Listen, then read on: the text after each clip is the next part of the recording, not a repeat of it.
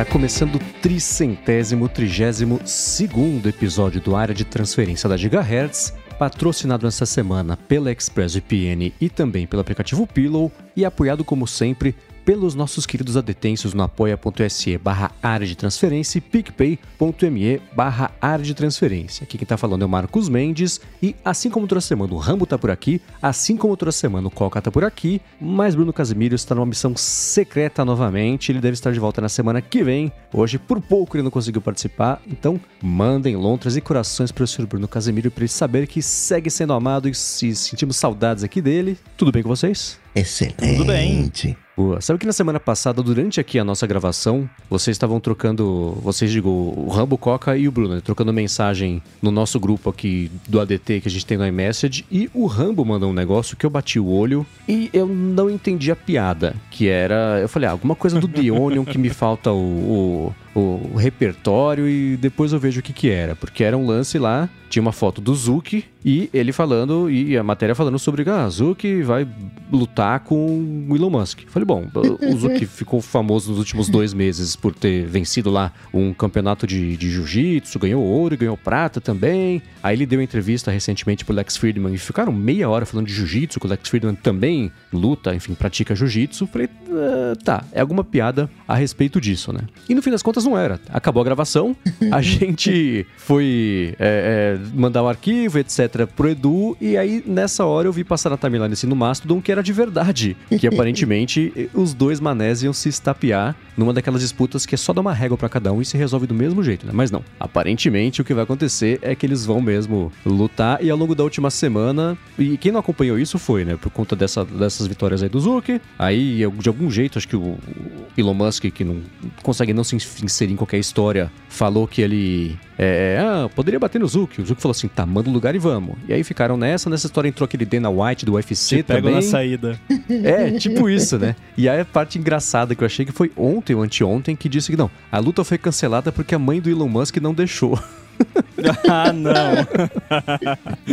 Ela falou, Não. não, não vou, não vai poder fazer e etc. Mas ainda assim, o povo do UFC tá falando, não, vai rolar sim senhor. Já apareceu o vídeo do Elon Musk dando, não sei se no Jiu-Jitsu tem Ippon, mas dando um Ippon no Lex Friedman também, né? Então o Lex Friedman tá virando um pombo correio de Jiu-Jitsu aí entre os dois. Mas que já estão treinando, etc. É...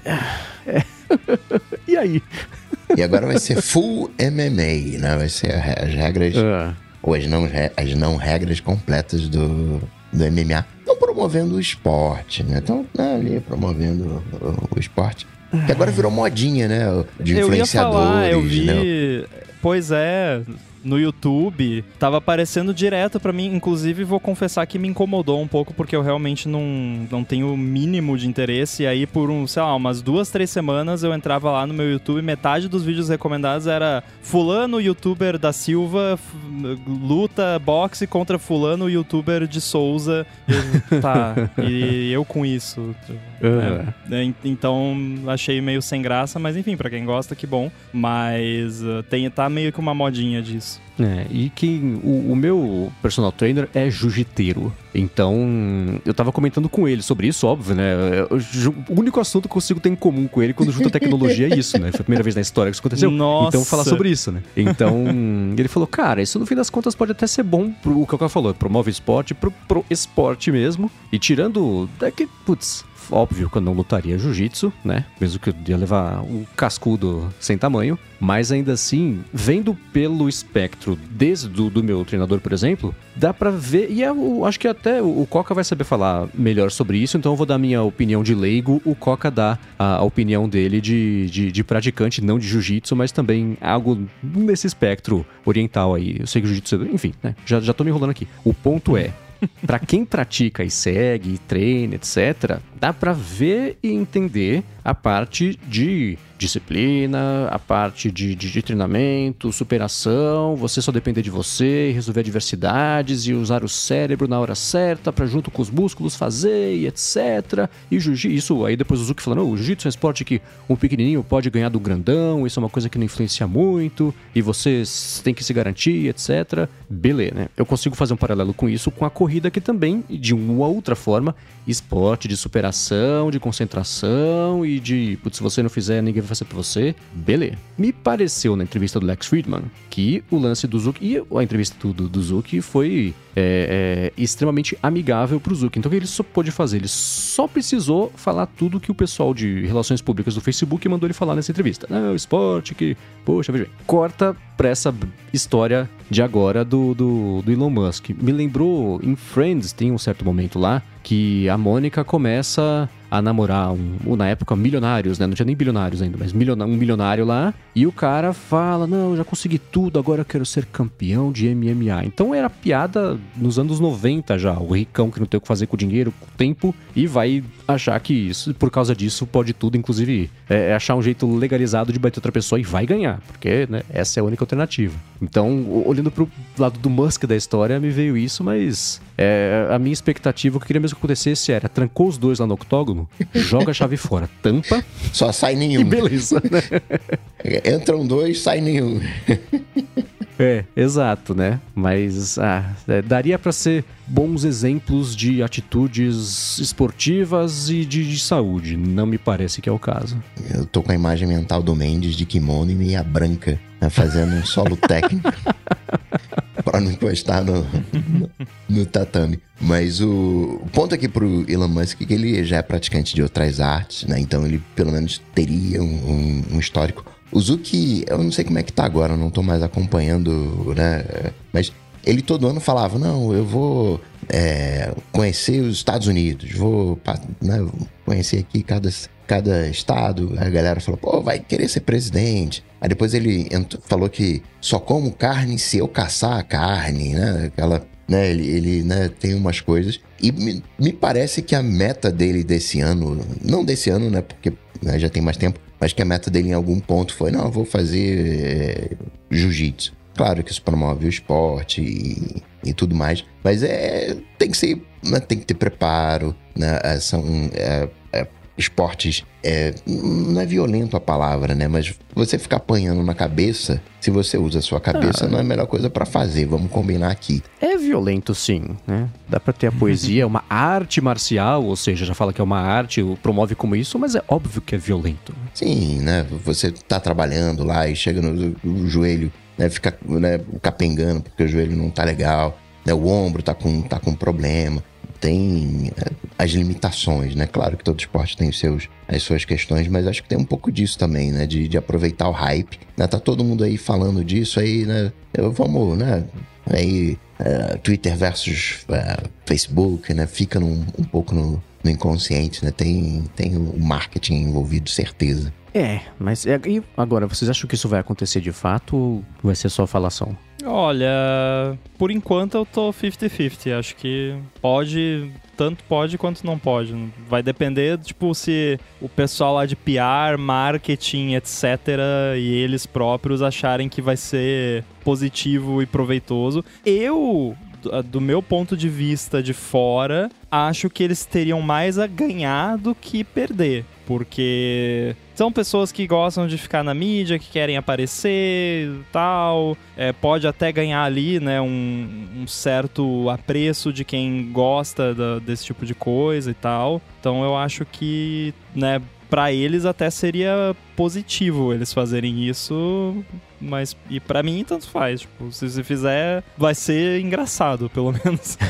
o, o Friedman postou, né, que ele tava treinando com o, o ele treinou com o Zuki, depois treinou com o Elon agora e postou. Aí ele colocou lá no, no, no textinho. Não, eu tô aqui fazendo um treino improvisado com o Elon Musk por algumas horas. Aí eu fiquei pensando assim, eu às vezes faço alguma coisa improvisada ali de 5 minutinhos, né, 15 minutinhos. Mas imagina você arranjar o espaço na agenda de um bilionário por algumas horas para fazer algo improvisado. Então, então acho que é. acho que rola.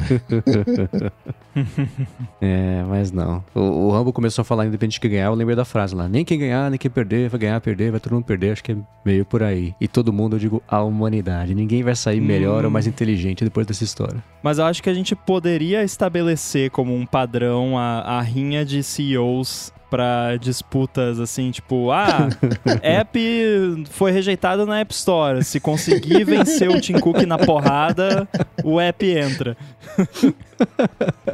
Vai estar tá lá nas regras que... do App Review, né? Ó, a é. regra é. para você conseguir apelar uma decisão de App Review é conseguir dar é. porrada no Tim Cook. Três rodadas de Rochambeau. Não. Que nem nos filmes, aqueles filmes medievais, né? Julgamento por duelo, né?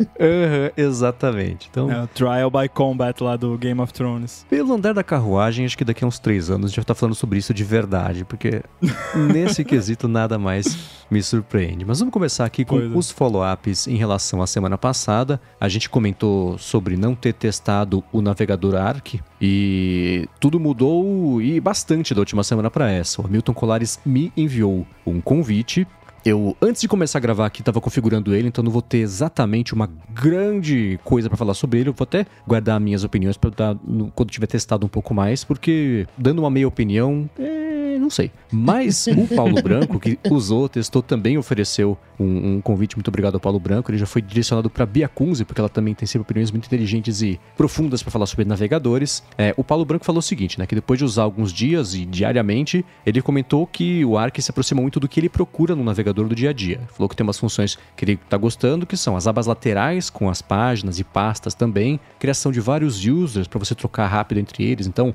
você tem um user de coisa do trabalho que está alugado, que é diferente do, de coisas pessoais, que está diferente do seu Instagram profissional, de um hobby seu, enfim, né? Para não misturar logins, cookies e etc. E aí, dentro de cada user, tudo é configurável. Então, ele falou: quando eu estou trabalhando e quero uma configuração de trabalho, quando estou em lazer, quero coisas diferentes. Ele falou que tem uma função que não é novidade, o Vivaldi, ele disse que também tem, que é fazer um split com vários sites. Então, você divide a tela e deixa duas abas lado a lado ali, duas janelas, enfim, dois arcs dentro do arc lado a lado para você poder mexer. E ele falou que no trabalho, ele trabalha na RTP lá em Portugal, né? Então ele tem é, dois e-mails de trabalho, que Deus me livre, mas é o, o, o, o, que acontece lá com ele, e ele consegue deixar os dois abertos ali, lado a lado, etc. Isso tudo numa aba só, né? O que é interessante. Ele falou que tem um acesso rápido em cima, que ele não sabe que nome que vai ter, mas que é útil para aqueles sites que a gente usa com mais frequência. Então ele falou: ó, Command 1, Command 2, Command 3, você troca entre eles. Se você fizer Ctrl 1, Ctrl 2, etc., você troca entre os users. Então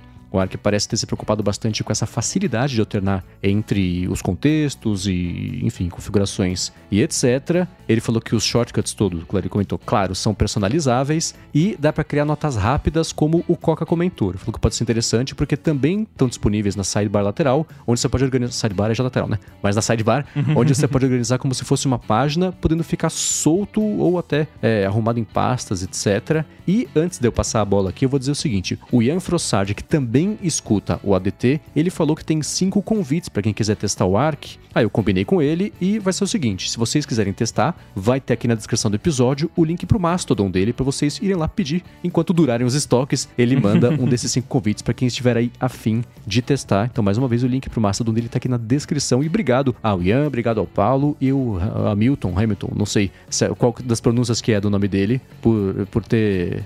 Cada um ter compartilhado aí convites, etc.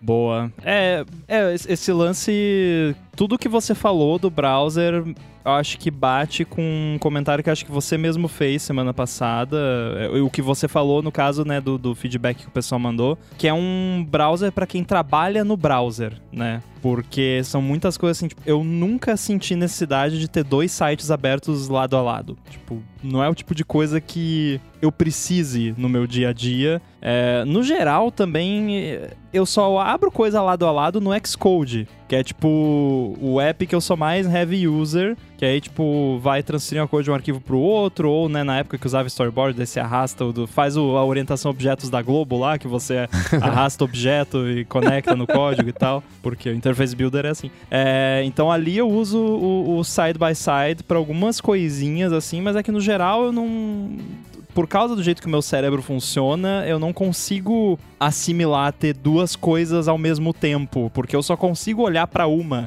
né? Então, pô, dois e-mails abertos um do lado do outro. O que, que eu vou fazer com isso, né? né? Mas daí sim, se a pessoa trabalha com isso que tem que ficar monitorando, tipo, quando chega ali uma mensagem, tem que responder o mais rápido possível e tal, ou então tem que tem dois e-mails aí tem que referenciar um enquanto responde o outro e copiar coisa, aí eu até entendo. É, então é para mim parece muito assim, para quem trabalha no browser mesmo, é, é, um browser muito poderoso. Como eu não trabalho no browser, eu uso o browser para coisas de browser, né, para navegar, na, na, né, só para ler, basicamente preencher formulário essas coisas, não, não faz muita diferença para mim. Isso de ter dois e-mails lado a lado, eu fiquei imaginando dois telefones tocando ao mesmo tempo, né?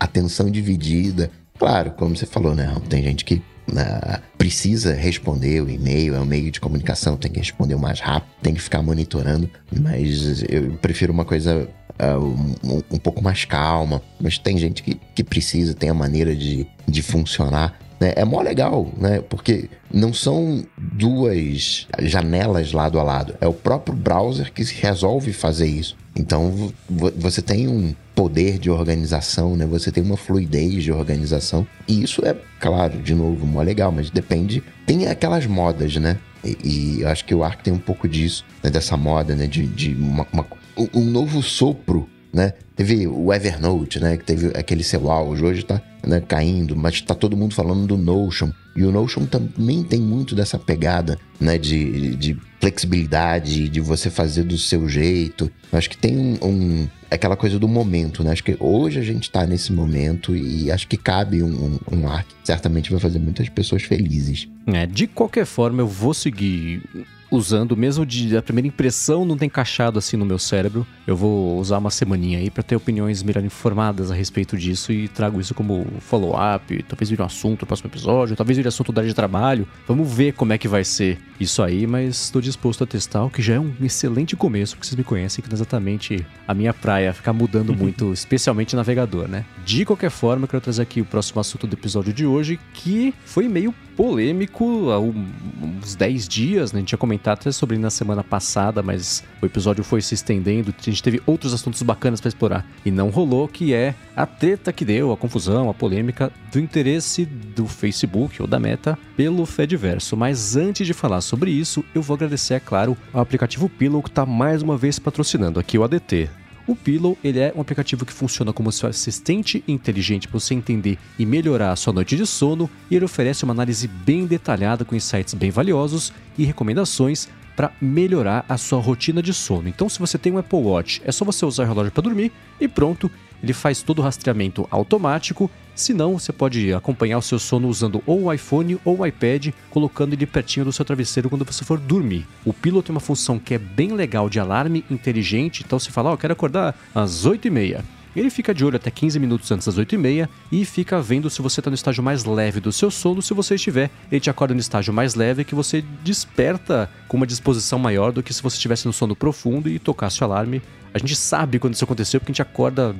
É, é deprimente, né? é muito melhor acordar com sono leve. O Pillow escolhe a hora certinha para te acordar. E tem mais: outra coisa que ele faz é oferecer a opção de usar machine learning para categorizar os sons que acontecem durante a noite. Então, se você está desconfiada ou desconfiado que você fala durante o sono, que está roncando, até a apneia do sono também, ele faz isso. Toda análise acontece no aparelho, nunca vai para internet, nada assim. A interface dele é bem fácil de usar para você explorar e entender também, né? Porque muito aplicativo de saúde coleta um monte de dados, joga para você, você fala, tá, não sei nem para onde olhar, como é que começa. O Pillow é super fácil de bater o olho e entender os dados aí que ele vai coletando e analisando e que ele te entrega. E quem usa o Pillow com o Apple Watch tem uma coisa bacana também, que é ver a análise da frequência cardíaca para cada sessão de sono, ver, por exemplo, a queda na frequência cardíaca, a variação também da frequência durante o sono, o nível de oxigenação do sangue também e a frequência da respiração durante o sono. Eu comentei que a análise do som ela acontece no aparelho, na verdade, eles têm preocupação enorme com privacidade, então tudo que eles coletam e analisam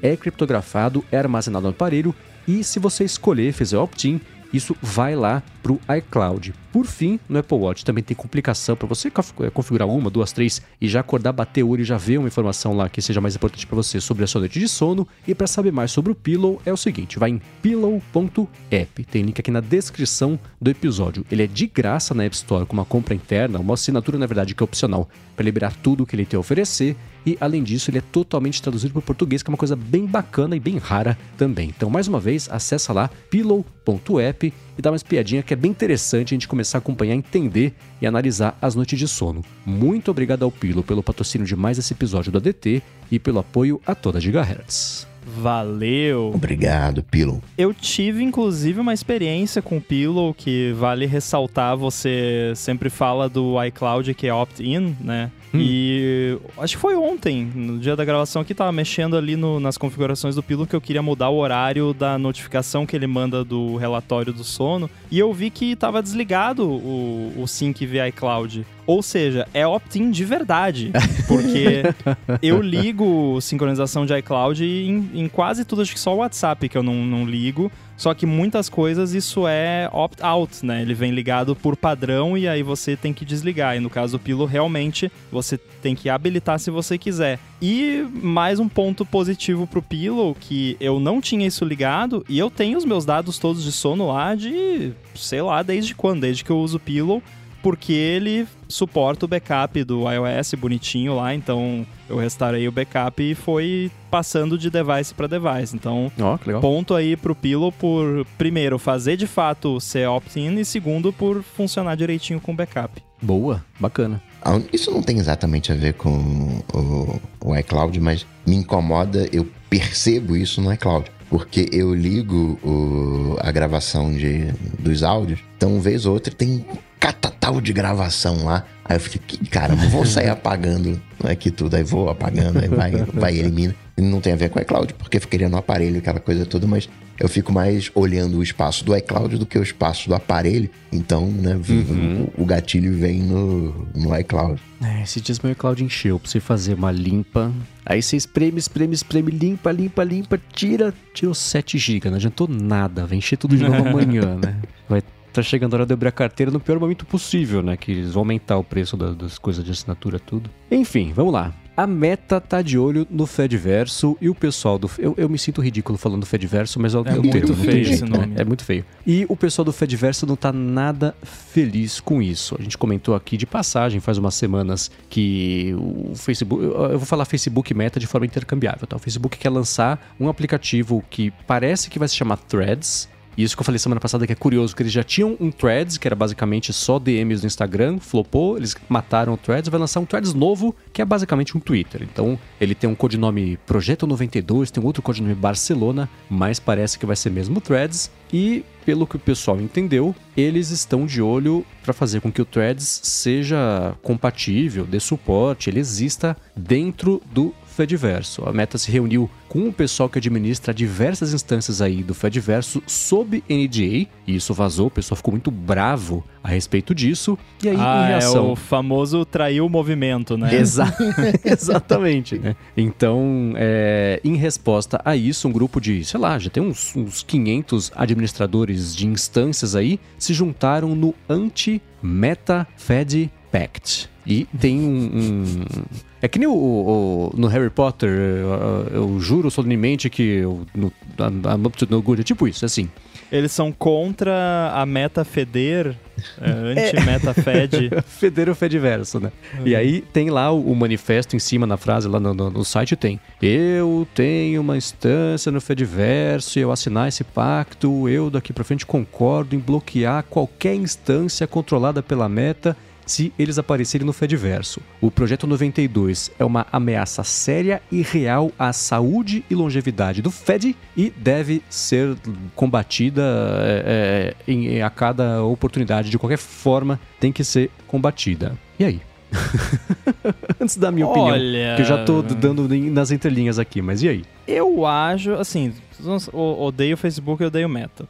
Ponto. Eu não falo eu odeio sobre muitas coisas, mas eu realmente odeio essa empresa. Agora, o que que isso diz sobre o discurso do Fedverso, né, da Fe de Federation? Por que, que a Meta vai destruir o, o Federation, o Fedverso, só por se tornar um membro? Né, por participar da brincadeira, porque o discurso, né, e, e tecnicamente, pelo que a gente vê e tal, é que a, o bacana do Fedverse é justamente que não é controlado por uma empresa, por uma pessoa e que é federado e tal, e inclusive permite coisas como, beleza, o, o pessoal lá de instâncias que não gosta da meta e tal, quer bloquear a federação para eles, bloqueia, beleza, né? Tá dentro do, do aceitável. Agora eu não entendi esse negócio do por que, que o Facebook participar do negócio vai destruir o negócio. Eles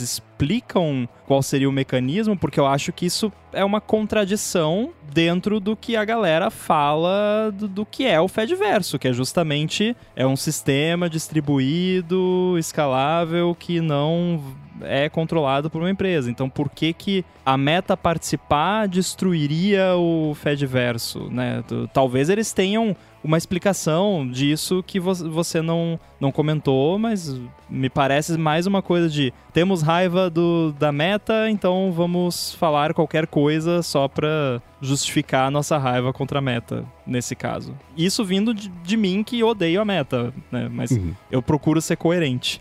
Uhum. É, no site, que é.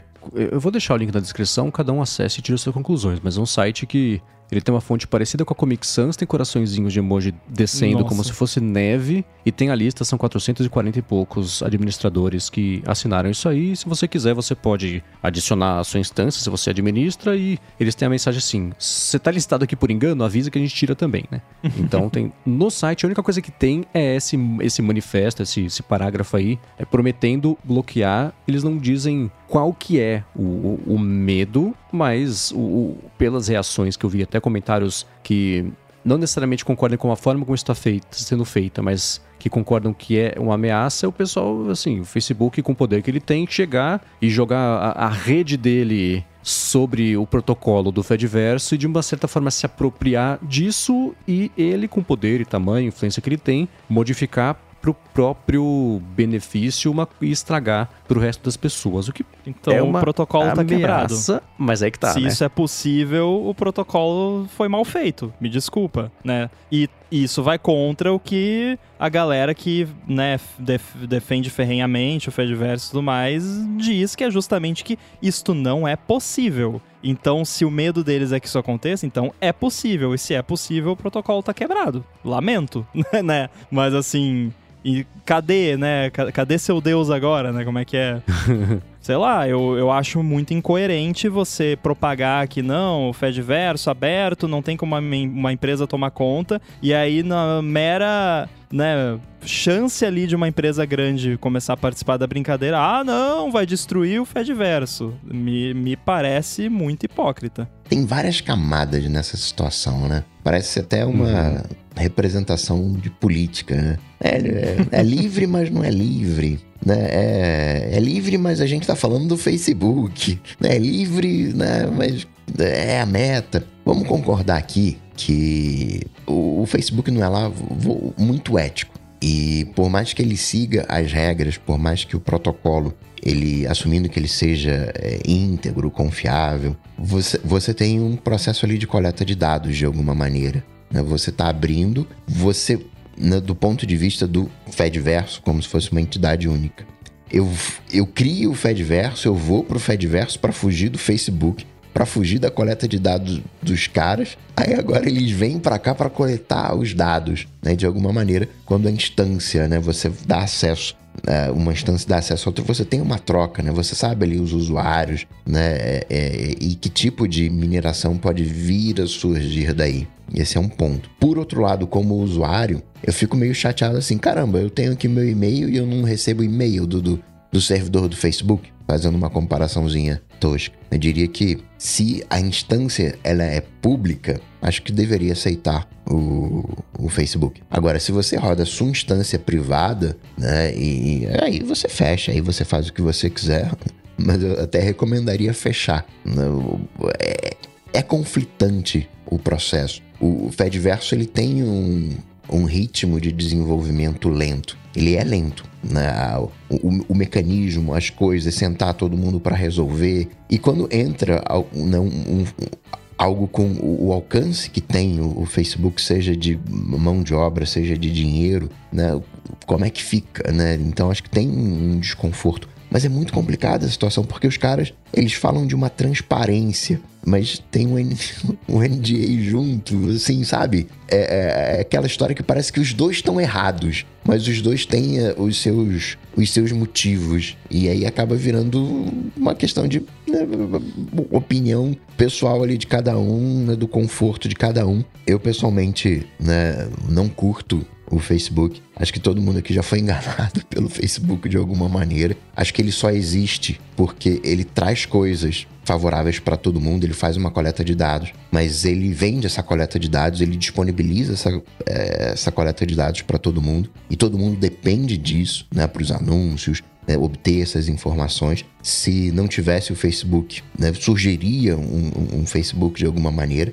Se o Facebook não vendesse esse acesso, né, fizesse isso só para ele, acho que ele já tinha caído. Né, alguém, não, sai daqui. Mas acho que né, ele presta, entre aspas, tá? Né, um serviço para todo mundo e todo mundo depende desse serviço e por isso que ele tá aí. Então é, é, é não gosto com a vibe dele, mas preciso dele. É difícil esse negócio, hein?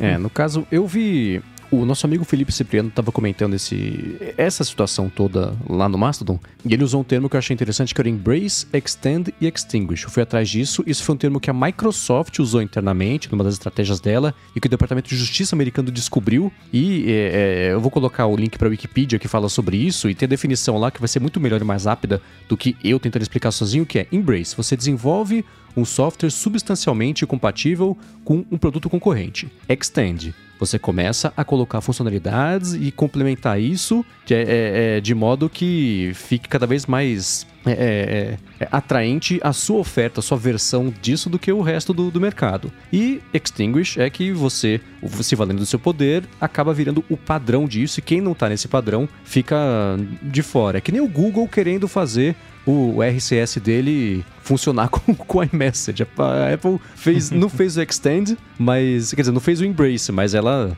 é, é, mexeu no mercado de troca de mensagens, especialmente americano, e dá para fazer um paralelo com isso, mesmo ela não tendo adotado o RCS, né? Porque tem funcionalidades, etc. Então, é, eu concordo, eu concordo com vocês que se o, a base de quem estava adotando até agora essa, esse protocolo era assim: estamos cansados de decisões arbitrárias, cada um vai poder fazer as suas próprias regras, não gostou, você fecha e beleza. E como funciona desse jeito, é prerrogativa de cada administração de, de instâncias fazer isso. Beleza, você pode bloquear o Facebook. Mas se você for pensar assim, eu estava olhando aqui antes da gravação agora, deixa eu pegar o número exato, só para garantir que não teve um boom de cadastros aí nas últimas horas, e, e, mas meu ponto não vai mudar muito. Eles tinham, até hoje de manhã, quase 13 milhões de, de usuários lá no, no, no Mastodon. São 12 milhões e 800 mil. Se o Facebook lançou alguma coisa entre o começo da gravação e agora, essa coisa já tem 13 milhões no mínimo de usuários. 13 milhões de usuários não é nada pro Facebook. O que o Facebook quer fazer não, não, não tem nada a ver com o Mastodon, não tem nada a ver com o Fediverso, tem a ver com o Twitter. Viu sangue na água e vai se aproveitar da situação óbvia. Esse é o trabalho do Facebook. Eu também detesto essa empresa. Tem que, ela tem que ser tratada com desconfiança a cada letra, palavra e respiro que eles tomam. E não foi por falta de boa vontade do mercado que é, isso a gente chegou nessa situação, né? Então é, o Facebook perdeu completamente o benefício da dúvida. Porém, se você vai fazer uma plataforma realmente aberta, você está todo mundo sujeito a esse tipo de coisa acontecer. E é óbvio que o Facebook vai fazer uma coisa dessas. É que nem eles fazendo coisa de código aberto para IA. Ah, nosso modelo, o Llama aqui, a gente vai lançar só para a comunidade científica, que eles sabiam que acaba vazando. Só que se eles lançassem direto, ia ser diferente. Então lançaram, vazou, aumenta muito mais interesse porque o modelo vazou e o pessoal evoluiu em uma semana muito além do que não só ele estava, o, o, o né, o básico existia, como a concorrência também, com os parâmetros todos, treinamento, etc. Deixar o treinamento muito mais eficiente e mais leve e, e mais bacana. Então eles estão é, apelando agora para os opens porque beneficia muito eles. A hora que o benefício se transformar num diferencial gigante competitivo, não vai ter open. Vai ser assim com os modelos. É claro que seria assim também com o lance do Fediverso, porém, se você vai viver sob essa, essa bandeira de ser um protocolo aberto e livre, a regra tem que ser assim para todo mundo e no máximo que você pode fazer é assim, Facebook, você já entra aqui na berlinda. Pisou na bola, tá fora. Mas bloquear proativamente é um. E é o que eu tô falando isso sobre o Facebook, para você ver como é, é, esse, é, não é simples a situação, mas. Não, não é o caminho. É assim. É tipo a, quem gosta de uma banda muito underground e acha ruim quando toca no rádio. Porque agora não é mais a sua bandinha que só você conhece, agora tá tocando no rádio. Vendidos, posers, né? Não, é a mesma banda. Não quer dizer que é, é, as outras pessoas que gostam gostam menos do que você porque você não as conhece. Eu acho que é, é, é muito parecido isso. É que nem o pessoal de Star Wars. Não, esse fã que é fã, viu todas as séries, leu todos os livros, jogou todos os jogos, senão não, é, não fala que é fã. Cara, se quem viu um filme e gostou é fã do mesmo jeito, igual você. Você pode ter o envolvimento maior, mas você jogar pela sua régua como é que são os outros, não, não evolui muito essa conversa, né? Fã não é necessariamente nerd, né? Tipo, uhum. você ser nerd de uma coisa e ser fã daquela coisa é isso. Você sabe tudo, leu todos os quadrinhos, assistiu todas as séries, todos os filmes, tudo mais. Eu sou fã de Marvel. Eu amo Marvel. Não li um quadrinho da Marvel, nunca. Mas eu assisti todos os filmes, todas as séries, tudo, né? Comecei forçado? Comecei.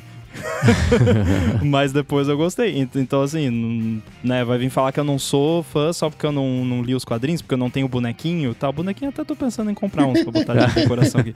Mas é, é esse lance do gatekeeping, né? Que rola muito nessas paradas mais que pelo menos inicialmente são underground, né? Que é tipo, ah não, você não pode ser fã de não sei o que porque você não viu o filme original de 1800 não sei quando. Ou o lance do Mastodon, que é tipo. Eu lembro de do Vitite comentar em algum podcast dele que ele tava sendo atacado no Mastodon por pessoas que, tipo, ah, você tá compartilhando coisas aqui que são fechadas, não sei o quê, que, mas o Mastodon não é sobre isso, não sei, tipo, cara, não, sabe? É, é, eu tô aqui porque é uma rede que faz um papel relativamente decente de substituir o Twitter, principalmente depois que tem o Ivory. Então eu compartilho o que eu quiser. Não, não tô aqui para defender o Mastodon e o Fediverse. Se você tá aqui para isso, divirta-se, só não me enche o saco, sabe?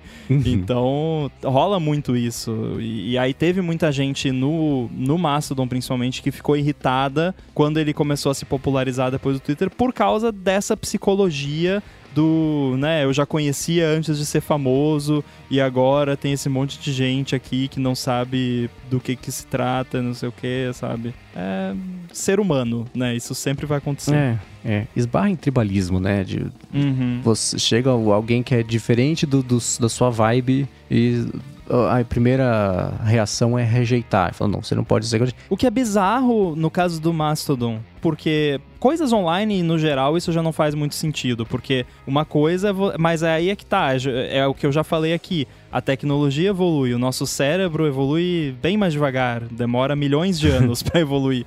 Então a, a gente sente como se a gente fosse lá indo índio na tribo, que chegou outra tribo e invadiu fisicamente o nosso espaço, sendo que é um negócio virtual que você pode só bloquear todo mundo. E no caso do Mastodon, não faz o menor sentido porque não tem algoritmo, não tem recomendação. Não é como se fosse começar a aparecer do nada para você. Siga aqui o Vitite o Rambo que entraram agora que é modinha e, e, você aí tá desde que. Não, tipo, é um troço totalmente você que controla, então, sabe, uhum. não faz o menor sentido, é totalmente irracional. É, e seria, assim, de novo, né? 12 milhões, 13 milhões é um erro de arredondamento quando a gente está falando sobre o Facebook. Se o Facebook vai ajudar a trazer um potencial de 2 bilhões de pessoas para um, um, ambiente que tá faz seis anos tentando decolar e até agora não decolou dessa forma, né? São, são seis ou sete anos, não sei, para chegar em, em 12 milhões, é bastante. A gente tava comemorando, a gente comemorou quando fez 12 bilhões. Eu comemorei quando fez 12 milhões. Mas ainda assim, na escala que o Facebook opera é muito pouco. Então, se for. É que nem, sei lá, quando a Globo entrou no mundo dos podcasts, todo mundo viu a audiência subir. Porque a maré levantou todo mundo junto. Isso foi ótimo, né? Não destruiu podcasts, né? A gente passou por um período aqui. O Stitcher acabou de, de falar que vai fechar. Eles que, por um momento, foram que nem o Spotify, a, a ameaça da vez, né? Não, vai ser assim, fechado, protocolo, padrão, blá blá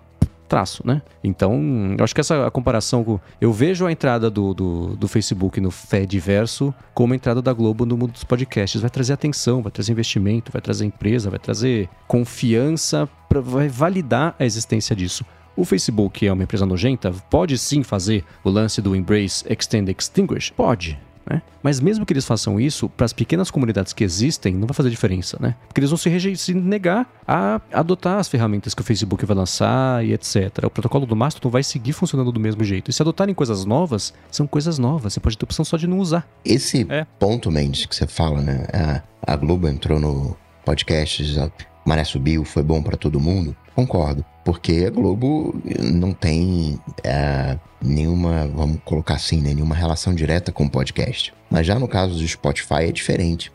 Conversa com um millennial sobre Spotify, sobre podcast. Essa galera que tá chegando agora não tá nem tá fazendo podcast, não tá nem cadastrando na Apple. Se você olha lá na Apple, não aparece o podcast. Porque o cara só cadastrou uhum. no Spotify. E não cadastrar na Apple significa que não aparece em nenhum outro player de podcast, porque os outros players de podcast, via de regra, usam como base de busca a Apple. Então, o Spotify, uhum.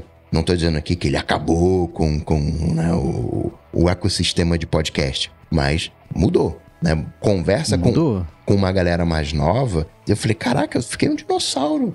Caramba, né? Como assim podcast agora, né? Coca, eu entrei num canal de YouTube hoje tinha uma aba lá, podcasts. Eu fiquei, o que, que é isso? Olha assim, né, como a coisa vai, vai mexendo. Ter opções é sempre bom, bacana. Mas como. Né, e o podcast da Apple é uma coisa estabelecida. Os caras têm que brigar mesmo. Spotify tem que cutucar a Apple, a Apple tem que cutucar o Spotify, tem que entrar o YouTube na briga. Aí é uma briga de cachorro grande. Mas o Feedverso não é cachorro grande. Né? É uma. É, é quase. Talvez a, a, a, melhor relação, e aí forçando uma barra, seja aquela coisa de Linux versus Windows. Né? Que por mais que seja uma coisa. Ah, o, o, o, o Linux ele é aberto, né? O GNU, é aberto, aquela coisa. Tem um, um outro lado né, no ser aberto que é o, o anticomercial. Então tem um, um é, uhum. É, é, um confronto de crenças até às vezes. Né? Você tem um discurso público, não, foi diverso aqui é aberto. Mas será que é a galera que tá ali, que tá tomando frente, é realmente uma proposta aberta ou é uma proposta, ó, eu sou aberto, mas eu também sou contra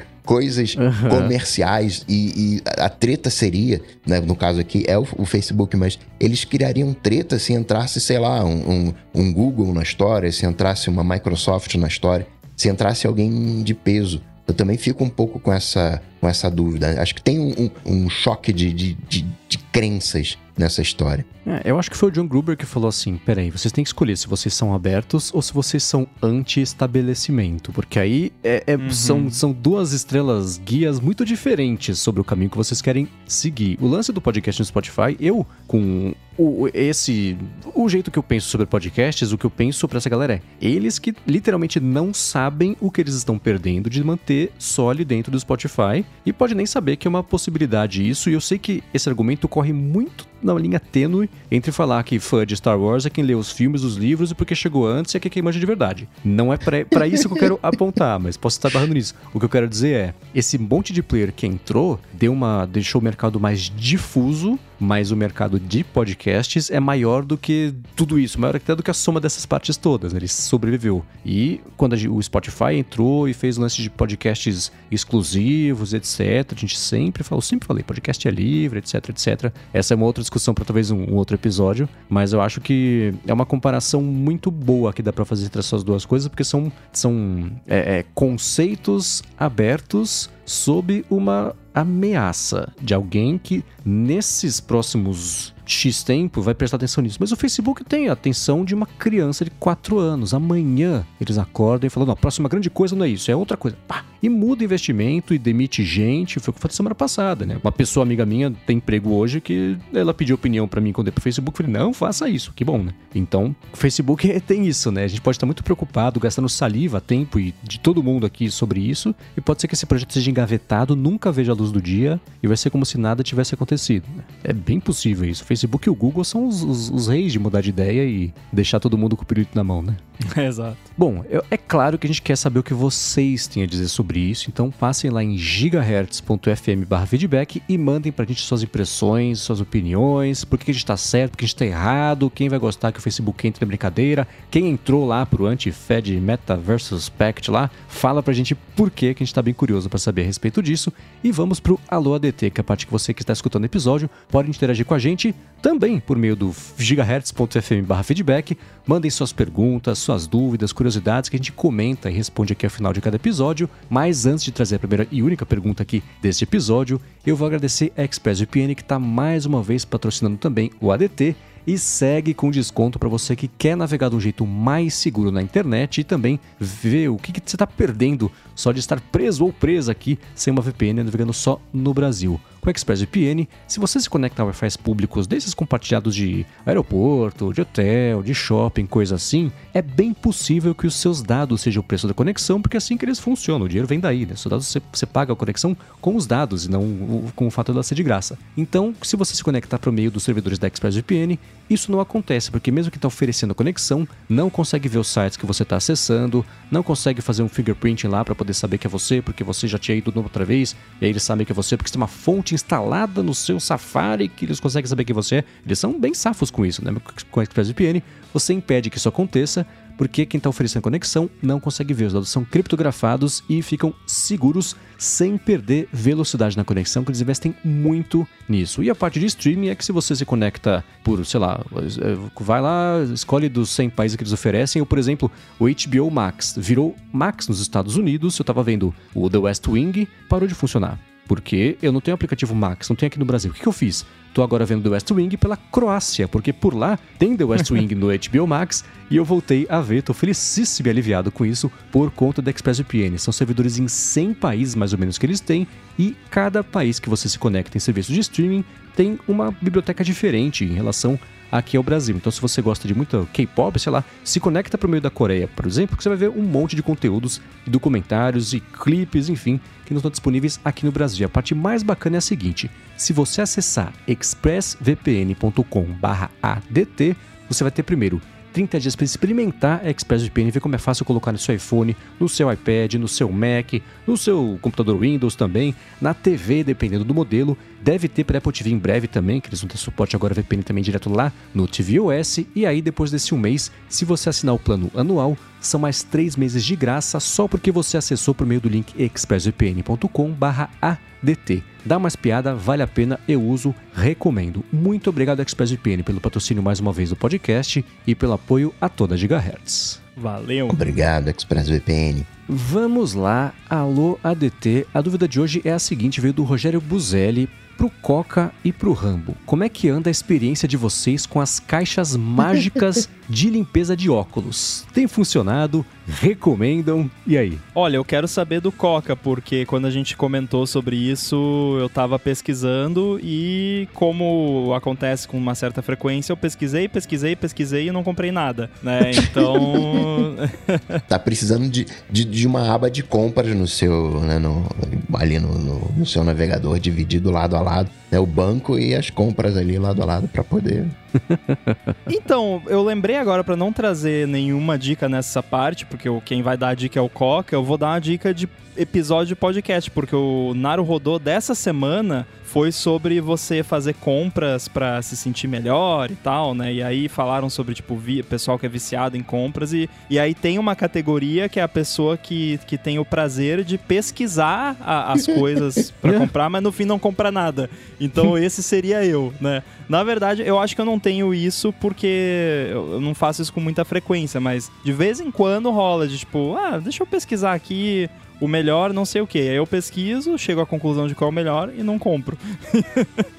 então fica a dica aí para quem quer ouvir sobre esse assunto, o episódio do Naruhodô dessa semana. Mas Coca, fala para mim qual limpador mágico de óculos eu devo comprar, porque eu tô com um problema aqui que fica manchado ali, aí fica microfibra, vai esfregando ali, a manchinha não sai, é meio chato fica aquela nojeirinha, crostinha assim nos cantinhos, assim, sujeirinha que não sai. Então, como faz? O meu direct foi inundado por, uma galera. E aí, não, qual, qual que você recomenda? Qual que você recomenda?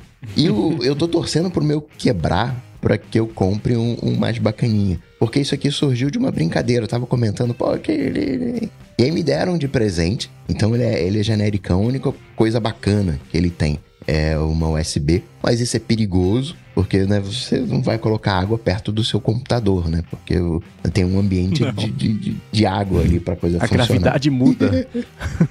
Só que como eu tenho é, tomadas USB, então para mim, enfim, né, é, é um ponto. E continua para mim sendo sucesso total, sendo sucesso total aqui em casa. A galera tá pegando para limpar coisas. Tem aquela que eu acho mágico, né? Você vai limpar, acho que prata, né? E você tem uma solução lá que passa, a prata fica tinindo. Você pega metal também, acho isso mágico. Uma coisa abrasiva, ele fica, né? É, brilhando. E para mim continua, uh, muda a sensação, né? Os cantinhos, não tem mais aquela coisa do óculos, né?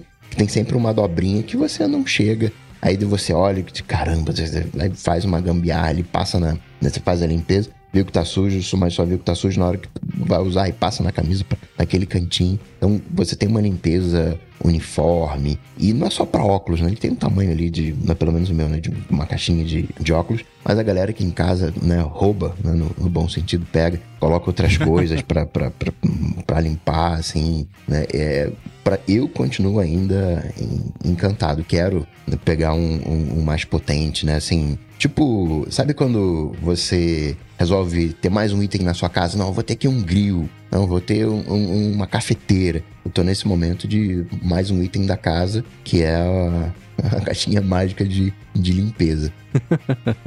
O meu item nesse, nesse momento, de, já faz algum tempo, inclusive, é a tal da Air Fryer. Que todo mundo que tem, tem uma religião da Air Fryer, né? O culto. E... o é... culto da Air Fryer. Só que todo mundo, assim, não é uma. Não tô tentando fazer um julgamento de valor sobre isso, é só uma questão de hábitos. Mas as pessoas que eu conheço que têm air fryer, que usam muito, que amam, são pessoas que não costumam cozinhar muito, assim, é, não são pessoas que nem eu que vai lá e fica horas na cozinha fazendo as coisas e tal. Então, e aí, ah, fazer batata frita sem óleo. A graça da batata frita é o óleo. Então, eu não quero fazer batata frita sem óleo. Se eu vou fazer batata frita, eu quero batata frita com óleo. Senão, eu faço batata no forno. E também porque o meu forno aqui, ele, ele é de convecção. Então já é uma air fryer, entre aspas, né? Uhum. Claro que a air fryer é menorzinho e tal, é mais rápido, menos energia, tudo. Mas enfim, tô pensando ainda, de repente eu vou, vou pegar uma pra, pra ver se o hype é, é justificado. Porque dá para fazer muita coisa legal, né? Gostosa e tal, a mais elaborada, não é só para quem é preguiçoso, né? então, você como bom desenvolvedor se diverte com o processo né? Uhum. Fazer o lance do zero com as próprias patas ali é a delícia do negócio. A Airfryer é o chat GPT da culinária. Ela vai fazer um negócio pra você, vai economizar um monte de, de, de etapas. Não vai ficar e vai igual. alucinar uma mas... batata sem óleo. Exatamente, né? E vai chegar no resultado parecido com um terço do tempo e depois para lavar a louça é muito mais fácil. Acho que é meio por aí, assim. Eu uso para algumas coisas, não me arrependo. Mas fazendo uma correção, eu faço batata frita com óleo na air fryer. Pincelzinho ah, de silicone. Eu vi vantagem. Pincelzinho de silicone, azeito, né? Dou aquela azeitada, mas não é para bisuntar. Literalmente. Literalmente. É uma pincelada de azeite. Então você economiza muito menos óleo, né, para fazer a batata com, com óleo. Assim, é o chat GPT, é o chat GPT. Mas você pode ficar ali, fazer um super uso do chat GPT. Dá para fazer umas coisinhas bem, bem legais, assim. O, o é quase como se fosse um, né, um soprador térmico, né? Pra galera de tecnologia. Uhum. Né, um, um, secador de cabelo ali. Eu, eu sou fã de, de air fryer e pra fritura, assim, o pãozinho de queijo também, às vezes coloco ali pela facilidade, pela comodidade. Uhum. Eu, eu sou dessa religião Cara. eu acho que você me convenceu agora do lance do pão de queijo, porque eu faço pão de queijo em grandes quantidades, eu faço, né, lotes e congelo e tal, e me dá um faniquito de botar, tipo, no forno, tipo, três pãozinhos de queijo pra assar num forno enorme. tipo, demora mais tempo para esquentar o forno do que para assar o pão de queijo. Então a air fryer seria uma boa solução, porque o pão de queijo você tem que assar e comer na hora.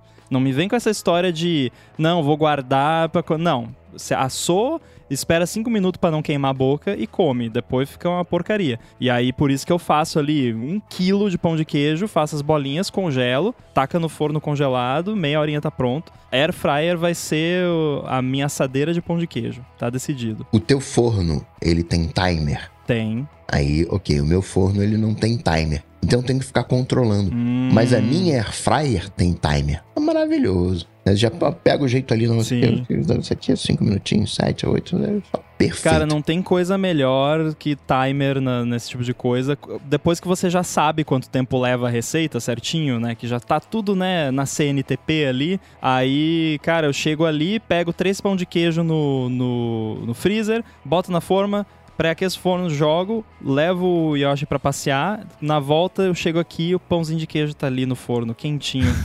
não tem coisa melhor. Pequenos prazeres.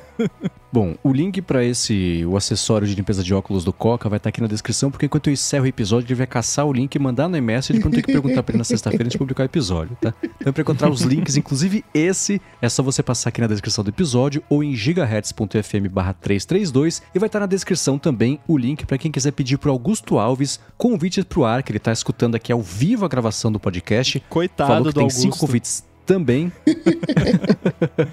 Vai ter o link na descrição para quem quiser um, um acesso, um dos cinco também. Enquanto os estoques durarem, para vocês conhecerem o Arca aí, que tem. Tô vendo o pessoal tá bem interessado. Quero agradecer, como sempre, a ExpressVPN e o aplicativo Pillow pelo patrocínio do episódio, aos nossos queridos adetensos no apoia.se barra área de transferência e picpay.me barra área de transferência por ajudar o podcast a seguir no ar, a Eduardo Garcia pela edição aqui. Se você precisa de qualquer coisa relacionada a áudio, fala com ele, ele resolve pra você rapidinho, ponta firme. Amamos você, Edu. muito obrigado por mais essa edição aqui do podcast e obrigado a vocês, Rambo e Coca, pela apresentação de mais esse episódio também. Valeu! Pra quem quiser me seguir por aí, tô lá no mastodon.social e eu tava lá antes de ser popular, então segue lá, arroba underline inside. Tem também o Olá Mundo aqui na Gigahertz. Valeu! Sempre um prazer e uma honra. Pra falar comigo, vocês sabem, só ir lá no Google, bater Cocatec ou então no Instagram, no arroba coca.tech. Manda uma DM por lá. Muito bem, eu lá no Mastodon e no Instagram sou MVC Mendes, apresento um monte de podcast aqui na Gigahertz e o Bolha Dev e Hipsters Fora de Controle pra Alura e em breve estarei de casa nova escrevendo artigos semanais, mas mais sobre isso na semana que vem. Muito obrigado mais uma vez pela audiência de vocês, tudo dito e posto, a gente volta na semana que vem. Valeu! Falou, tchau, tchau.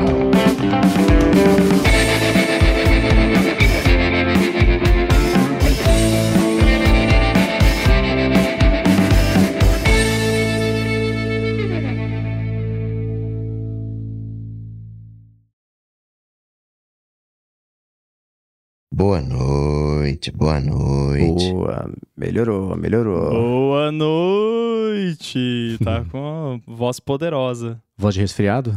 Tudo, não, isso é tudo, tudo, tudo, tudo fake. Tem, tem um nome pra maquiagem de voz. É. Eu acho que eu posso dar um pouco de ganho aqui, deixa eu ver. Vamos ver. Alô, alô, alô, ê! Aê! Oi! Ó, tá, ó, beleza. tá indo. Tem que imitar o Silvio Santos pra ver se vai dar clipe ou não. Bom, vocês me É, digam se não é- tá beleza. Você se empolga. Eu acho que. É. Fala aí, Coca. Um, dois, três, testando som. É, Som. o do Coca ainda tá um o- pouco alto. O Coca ainda tá vibrando o Caramba. fone aqui. É. Caramba. Isso tudo Edu, claro, poderia ajustar lá, mas a gente gera uma boa experiência pra quem tá aqui vendo também. Lá tá tudo, lá tá tudo flat, lá tá tudo flat. Mas É porque eu gosto de me ouvir. Uhum. E aí eu gosto de me ouvir no mesmo volume que eu tô ouvindo todo mundo. Então, Sim. eu tô me ouvindo num volume ok. Eu tô te ouvindo um pouquinho baixo, depois que eu aumentei o meu aqui. E eu tô ouvindo o Coca, tipo, estourando no meu Uhum. ouvido aqui. É, a Coca então, tá, a- tá, do- tá um degrau e meio acima da gente, assim, dá pra... E aí, se eu baixar um o meu volume de retorno, daí eu me ouço muito baixo. E Uhum. ouço você mais baixo ainda. Se eu aumentar o meu ganho, começa a dar clipe. Então, não tenho o que fazer. É, o meu, pelo menos tecnicamente, tá igualzinho semana passada, então... Ah, o meu nunca como- tá igual porque Então, né? eu, sei lá, eu mexo agora, ali. agora deve estar baixinha. Tá bom agora. Agora tá bom. Tá, tá igual todo mundo. Eu coloquei, sabe o quê? Eu coloquei música de fundo. Agora. agora o meu áudio tá saindo com 26 lufs. Lufs parece coisa de, de pum, não sei. Parece coisa de Harry Potter, não parece? Pois Uau, é. Lufa, lufa. Mas tá aqui, ó. O Music Under Voice, 26, menos 26 lufs. Mas estranho isso, né? Deve ter alguma coisa que que tá, tá fazendo vir mais alto para transmissão, né? Porque tipo, não faz sentido tá te tecnicamente tá tão baixo e tá normal o volume aqui, né? É estranho. Eu tô caçando aqui, Luffy é uma medida padrão para streaming. Aparentemente, for, todo mundo concordou em medir em Lufis, porque assim todo mundo fala a mesma língua sabe o que tá acontecendo. É o. Que é... Tinha aquele RMS, né, antigamente, né? RMS. Esse é o Loudness Units Relative to Full Scale. Isso. Aí cada um tem um padrão. Tipo, eu, eu combinei comigo mesmo aqui que eu ia colocar no padrão da Apple, que é menos 16. O YouTube é menos 14. O, cada, cada plataforma tem o, o é, esse, esse padrão de loudness para que você, você manda tua música para lá para não estourar. Então você sabe que. Uhum. Ó, não, você, o, o, coloca ali o máximo, o pico tem que estar tá no, no, no, menos 14. E aí vai fazendo aquele processo de compressão, né? Pegar aquelas coisas que estão mais altas e abaixo, que está mais baixo, e sobe. Eu coloquei Agora, aqui. sabe quanto 26. que é Hum. um Luffy em decibéis? É, não tem essa noção. Um. É a mesma coisa. é um para um na escala AES 17. Mas aparentemente é, é isso. Um Luffy é um decibel. O- Então se você tava com menos 26, você falou? Menos 26. É, aqui o meu, o ganho tá 27, que o, o que imagino que signifique que seria um menos 27 na, na- na- no espectrômetro lá, sei lá como é que chama. Estaria igual. O... Esse, esse Luffy, a, a, a história, assim, não- não a história, né? Mas a fórmula é legal porque eles tentam reproduzir a- a- da maneira que a gente ouve. Porque a gente não ouve os baixos, os médios, os graves, tudo é, igualmente, né? Então, Uhum. você, antiga, no RMS você tinha aquele pico, mas aquele pico não era real porque não tinha essas variações. Aí eles. Então vamos fazer aqui umas variações aqui. Vamos, vamos complicar esse negócio aqui. Tá muito simples esse negócio aí. Tudo leva sempre ao quadrinho do XKCD. Tem 16 padrões, então vamos, vamos organizar isso aí. Tem 17 padrões. E cada um faz do seu jeito. Cada É, né?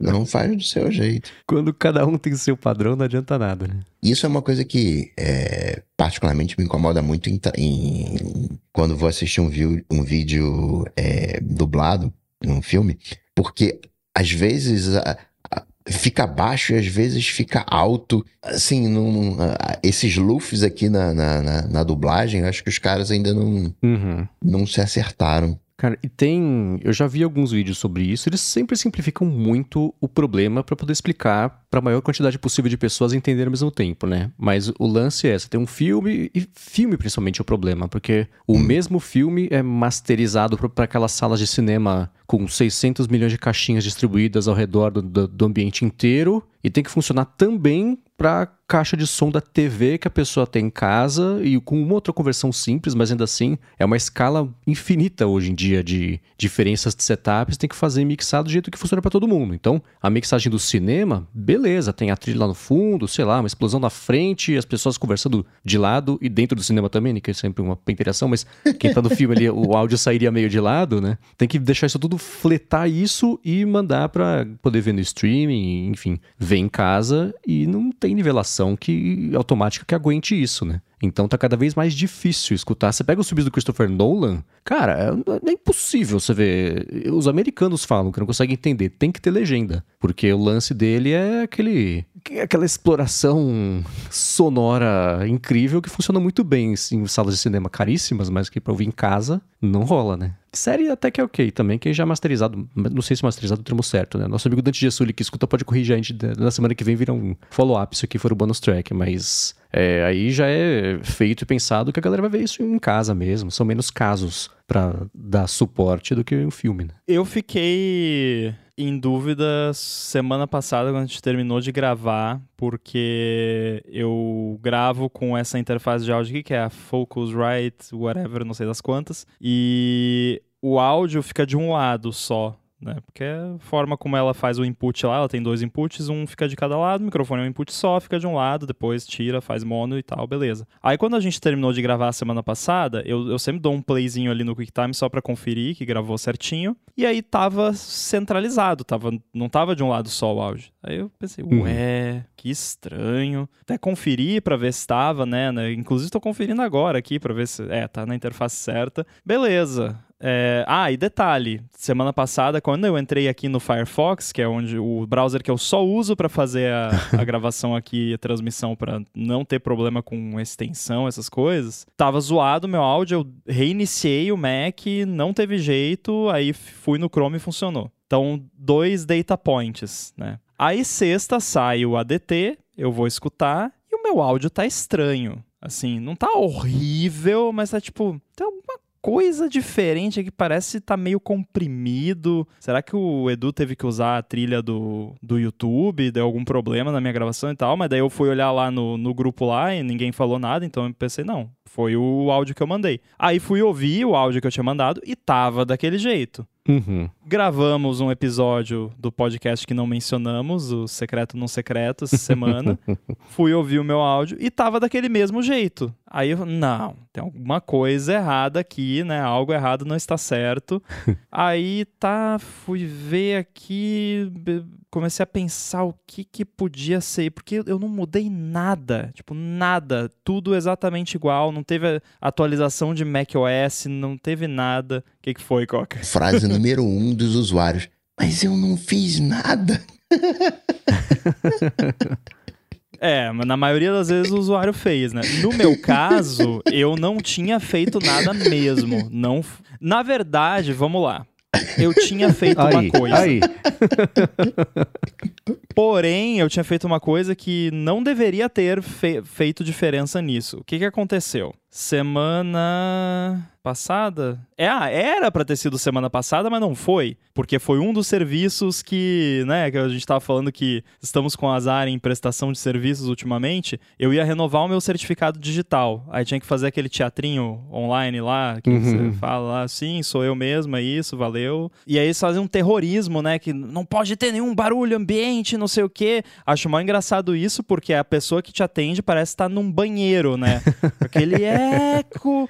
É uma barulheira de fundo, mas você né, não pode ter nenhum barulho de fundo, senão vai invalidar o certificado. do- Tá, beleza. Daí o que, que eu faço? Eu pego os AirPods, peguei os AirPods de terceira geração, não os AirPods Pro, porque os AirPods Pro estão no firmware beta, então não quero, para garantir absolutamente, né, higiene máxima. E aí eu fui ali no Control Center do meu Mac e habilitei aquela opção Voice Isolation no, no- nos AirPods. Nos AirPods. Recurso tal que até sei lá quanto tempo atrás só estava disponível para AirPods. Então você ia lá, habilitava para os seus AirPods whatever e ele habilitava para os AirPods whatever. Para combinação de AirPods whatever e app, porque isso é por app que você Uhum. ajusta. E aí no caso, qual foi o browser que eu usei para fazer o negócio lá da, do certificado? Firefox. Por quê? Porque é o browser que eu uso para essas coisas que não tem nada para dar tudo certo. Aí não rolou naquele dia porque o sistema tava fora do ar. Eu fui abrir o link lá, tava erro 503, né?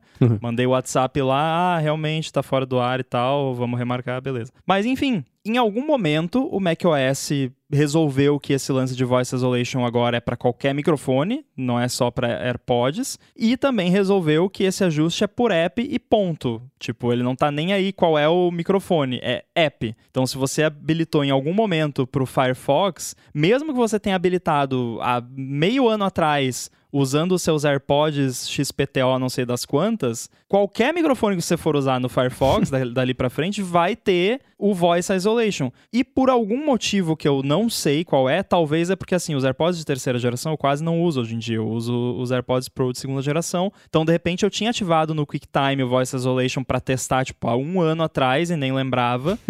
Então ele ativou em tudo, ativou no Firefox. O resultado de ativar no Firefox foi que o StreamYard não soube lidar com isso e ficou tudo zoado o áudio. E o resultado de habilitar no QuickTime foi que ficou com aquele som meio comprimido, estranho. Mas então, assim, foi algo que eu fiz, mas totalmente UX ridícula, né? Porque não deveria ser assim. Para eu entender, você fez um ajuste nos AirPods, aí você conectou os AirPods no computador, usou o Firefox, foi embora e o ajuste ficou no Firefox. Independente de pra que sempre, para qualquer interface, não interessa se reiniciou o Mac ah, e tal. E como isso é um negócio meio escondidinho, que eu nunca.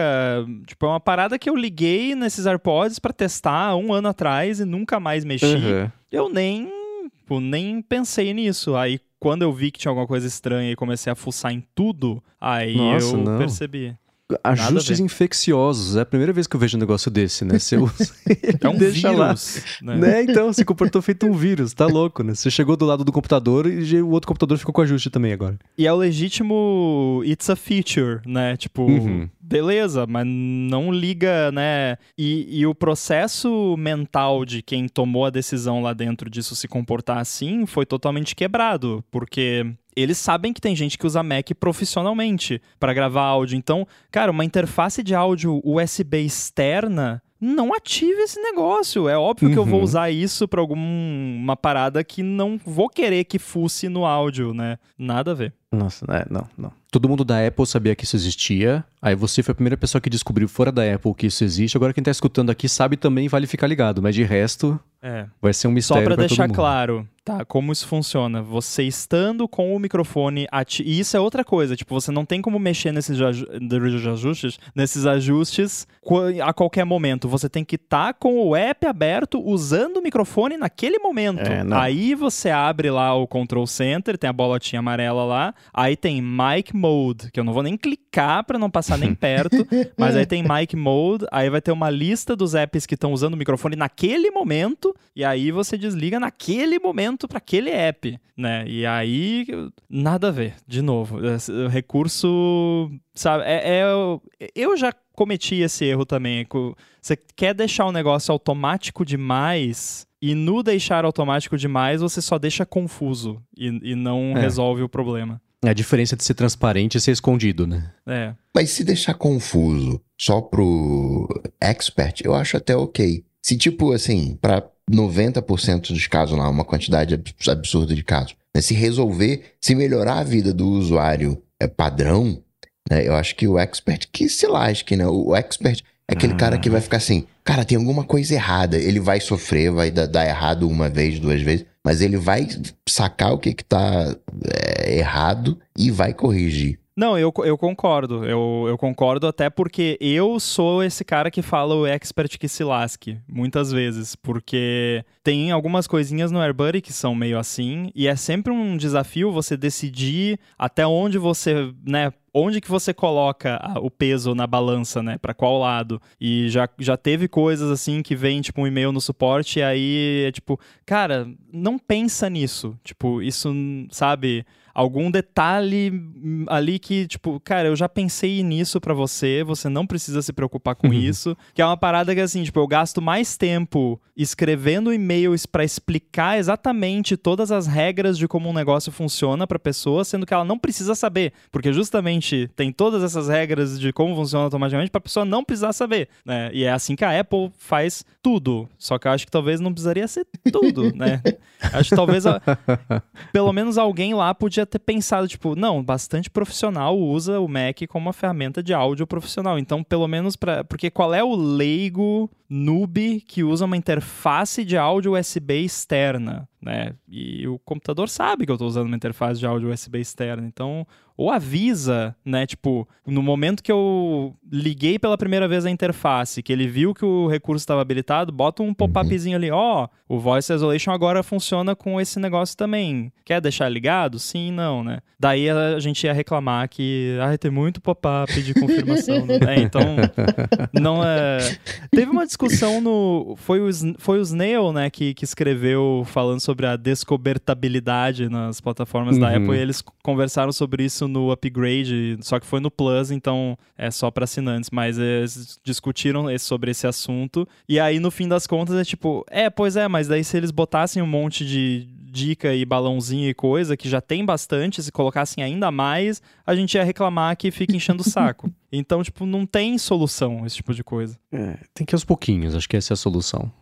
É que nem quando teve algum macOS, atualização do macOS, que você ligava a primeira vez, qualquer aplicativo que você abria, eles mostravam, ó, oh, o app quer acessar a câmera, quer acessar microfone, quer acessar o desktop, quer acessar downloads, quer acessar foi o arquivos. Catalina. Quer... Então, aí foi um inferno, né? Aí foi o pop-apocalipse.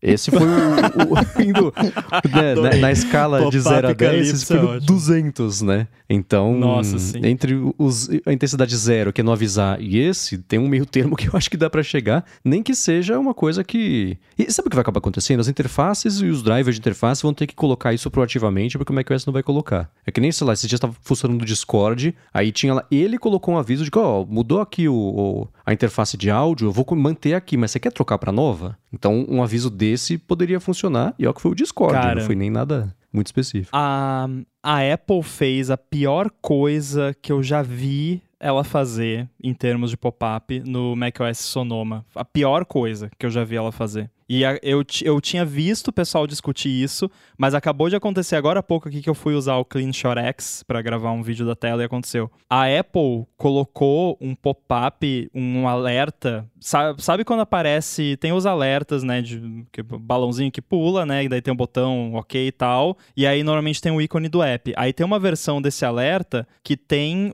um ícone de tipo stop, de erro, assim. Uhum ela colocou no Sonoma um alerta desses para apps que usam determinadas APIs deprecated. Que, tipo, API deprecated, para quem não sabe, é tipo, é um, uma API que sempre esteve lá, né? no sistema, que é documentada e tudo para você usar. Quando você compila o seu app, tipo, eu pego o meu app lá, compilo no AirBuddy, no AirBuddy compilo o AirBuddy no Xcode 15, é, se eu tenho alguma API que eu estou usando lá que é deprecated, vai aparecer um, um warningzinho lá, amarelinho, ó, oh, essa API aqui é deprecated, de repente, né, tem essa opção aqui para você substituir e tal. Só que API deprecated quer dizer o quê? Quer dizer que em algum momento, daqui muitos anos, vai parar de funcionar e eles vão tirar do sistema. Então, desde já, eles já começam a avisar lá quando você compila o seu app e tal. Só que eles meteram isso user-facing. Tipo, botaram no, no sistema ali. Aí a pessoa, o usuário que não tem nada a ver com a história vai lá e roda o negócio, o usuário nem sabe o que que significa. Olha o tempo que eu demorei para explicar o que que é uma API deprecated, uhum. né? Então, botaram isso lá, mas aí eu vi alguém da Apple comentando que parece que é um, isso foi um engano, que não era para tá pipocando isso a torto e a direito do jeito que tá. Então, torcemos para que isso seja resolvido antes né? do release, porque é horrível.